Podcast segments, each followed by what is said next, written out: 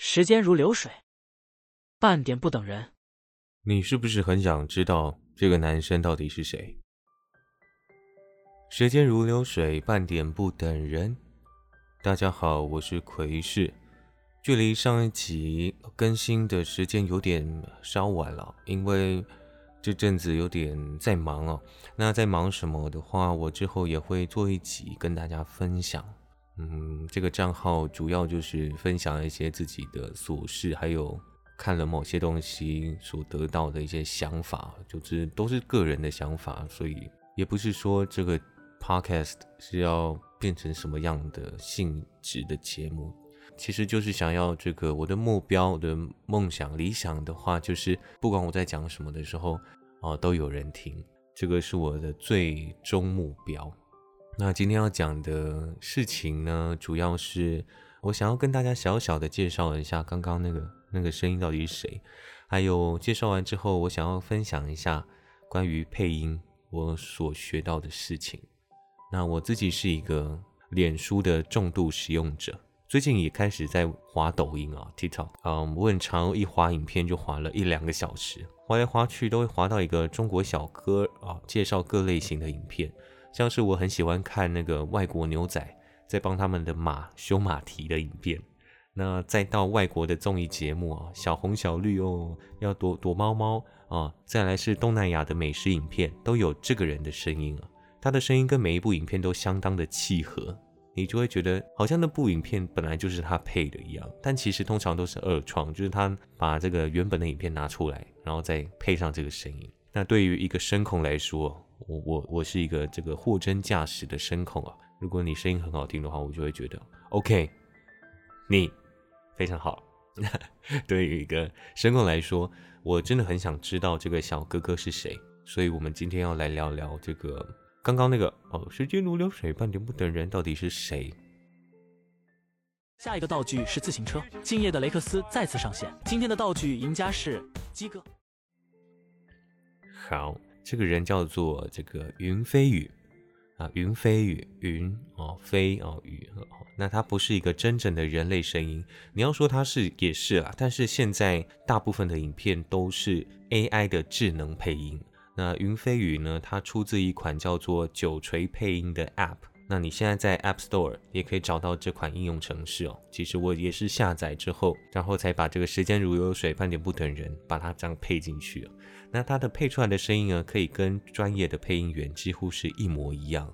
它不会像 Google 小姐那样的机械感，不会像比较劣质的那种，像是什么你好，这里是。半点不等人哦，这种哦不可能啊！现在这个科技如此的进步发达，那这款 App 其实上面除了云飞语之外呢，还有上百种声音可以让你选，女生啊、男生都可以。那么光是一个声音啊，云飞宇来说的话，它可以选择一大堆的情绪，像是你要生气、激动的云飞宇啊。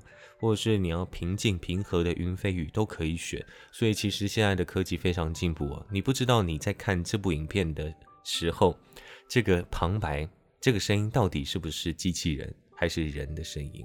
那刚刚讲到它是一个智能配音嘛，当然现在几乎所有的影片哦，云飞宇都是智能科技制作出来的。但是最一开始哦，这个声音确实是采样了一个中国一个很有名的配音员的声音。这配音员叫做李正祥，他现在其实已经是一个配音导演了，就是一个非常有名的配音员。那据说他现在是一个光头造型了，就是网络上查的话，他是一个光头造型。所以你在中国啊节目看到有一个光头配音员，可能就是他了。那他曾经配过的作品哦，这边就举两个例子，就是大家可能比较熟悉的。像是英雄联盟里面的角色艾克啊，大陆配音版本的哦，大陆配音版本的艾克。时间不在于你拥有多少，而在于你怎样使用哦。那个艾克。那第二个则是史迪奇里面的史迪奇，妈妈的那个啊哦，这个比较有名的啊，就是其实他配过好多，就是上百个声音。那我这边就举了两个大家台湾人比较知道的东西啊。那这个。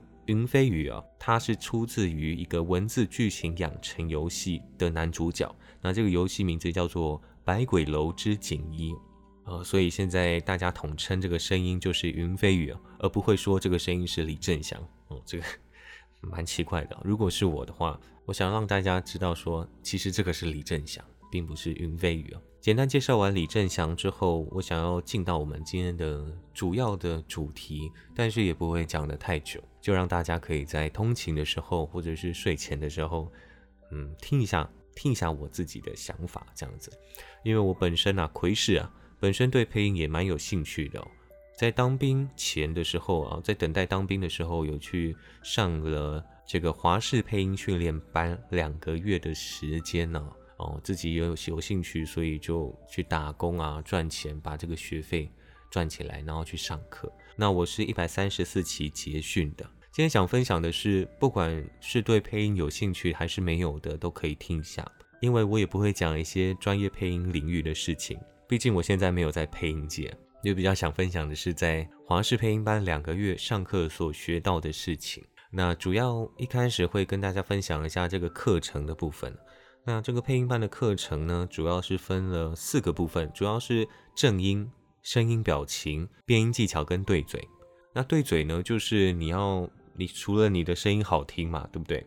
你声音好听之外，你这个你看稿子的时候，你要配合着画面，然后这样对嘴，所以其实这个也是有一定的难度，这就是熟能生巧。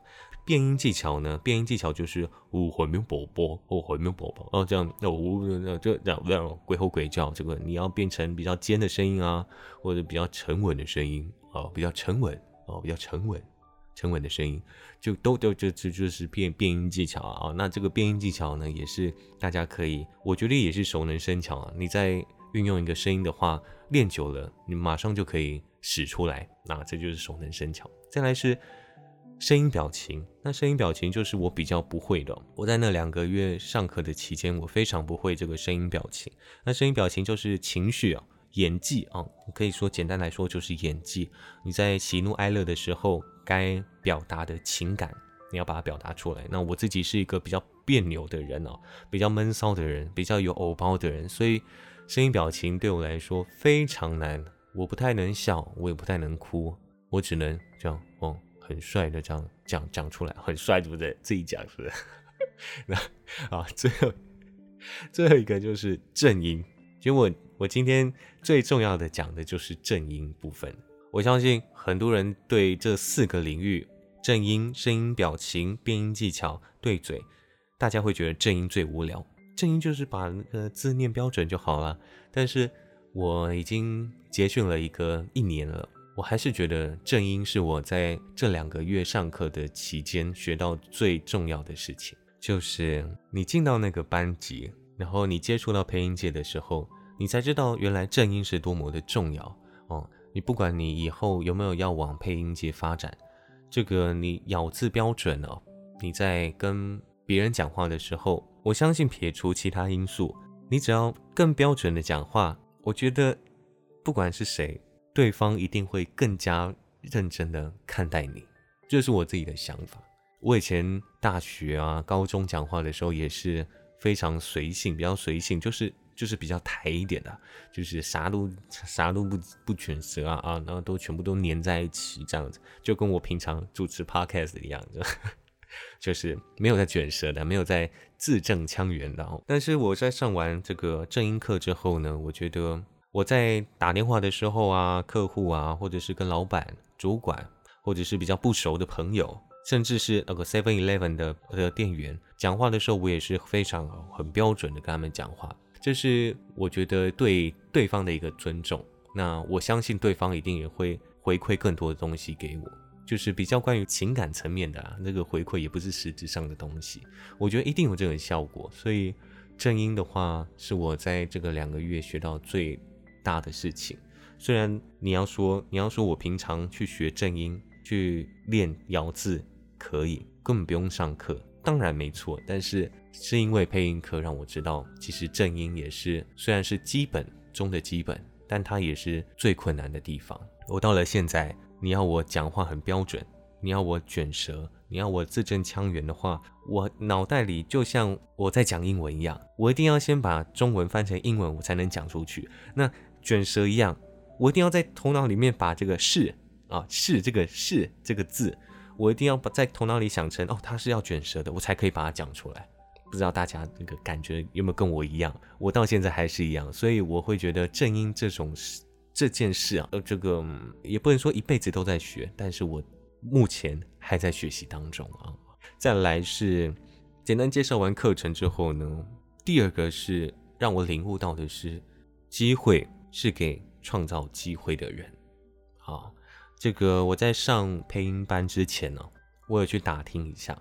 要怎么样？因为我那时候也很想进配音界，非常想进配音界，所以我进到这个课程当中的，除了要学配音之外，我有其中一个目的就是认识配音界的一些老师哦，一些老师或者是相关的人士。大家都知道，台湾配音界非常难进哦，人才少之又少这样子。那我有去打听一下，刚好我的朋友哦，之前有去上过华视配音班，他就跟我说，你一定要当班带。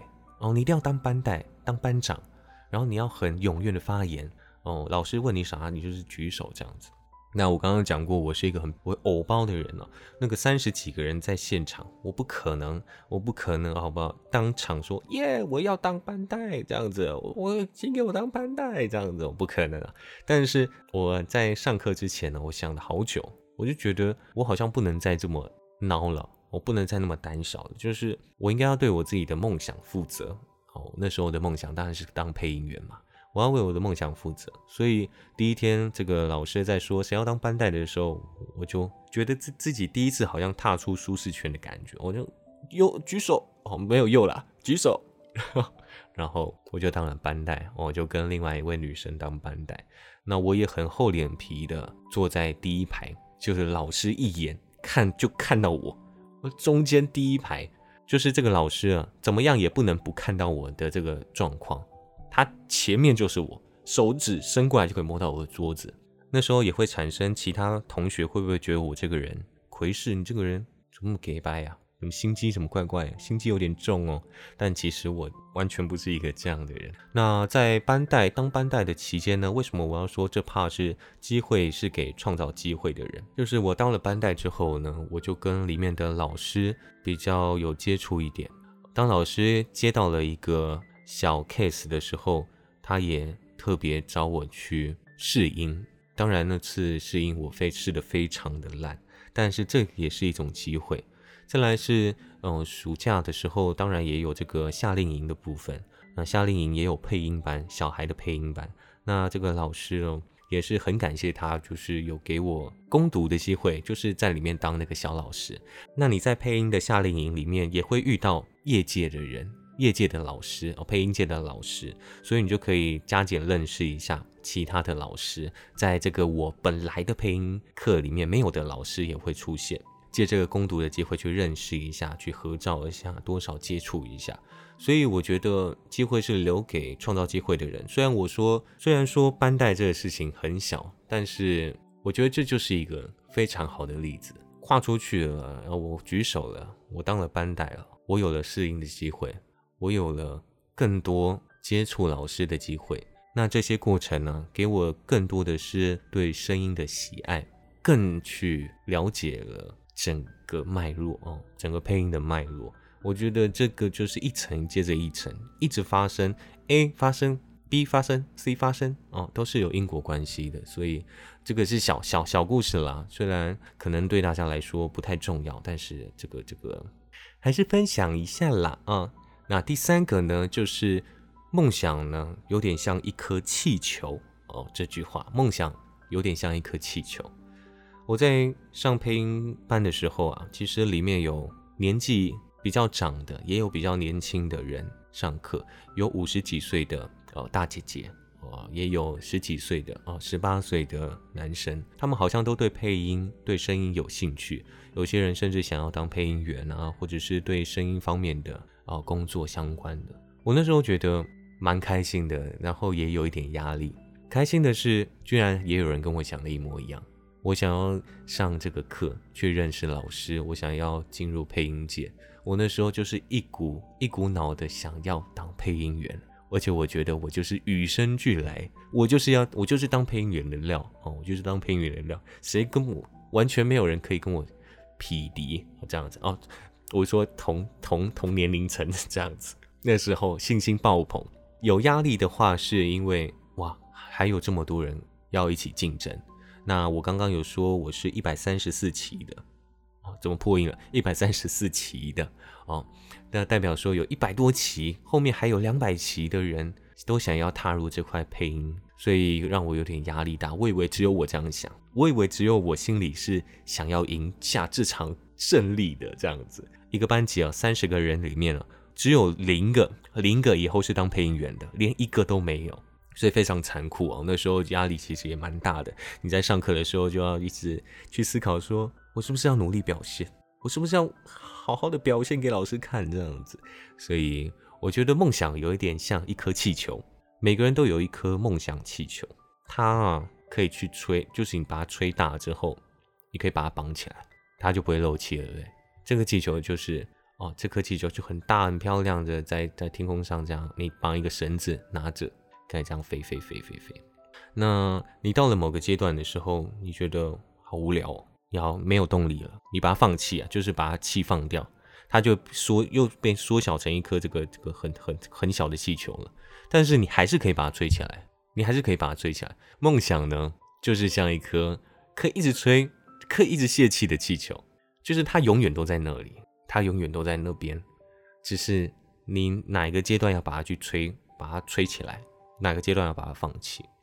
像是结训一年一年之后，其实我我在结训之后，配音班结训之后，我非常想当配音员，但是我有提到，刚刚有提到我要当兵了，我要当四个月的兵。那那时候心心里蛮糟的，蛮糟的，因为已经认识很多老师了，但是卡这个当兵。那当完兵之后，其实也不太顺利，就自己发生了一些事情，还有家里也发生一些事情，所以我就。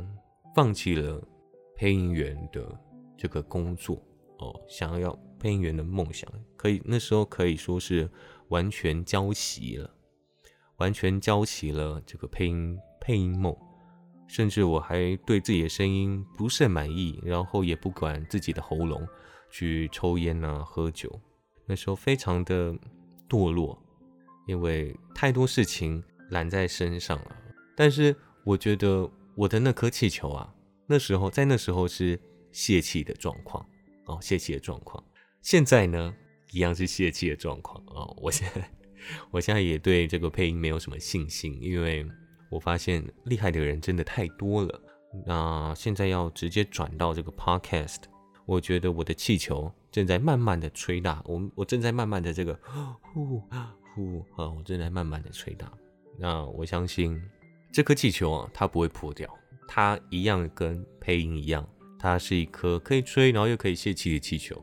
只是试着把它这个吹大哦，吹到最大的时候，我要把它绑起来，拿一个线把它绑着。好，今天的故事就分享到这里。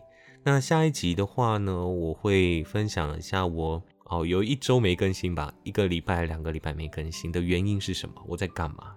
主要就是我主持了一个活动，那主持啊是我从来没有遇过的事情，所以我压力非常大，所以会跟大家分享一下我那天的状况，还有我学到的事情，希望你们都可以听，然后也可以加我的 IG 哦，Wait for No Man Podcast。好，那时间如流水，半点不等人，我们下次见，拜拜。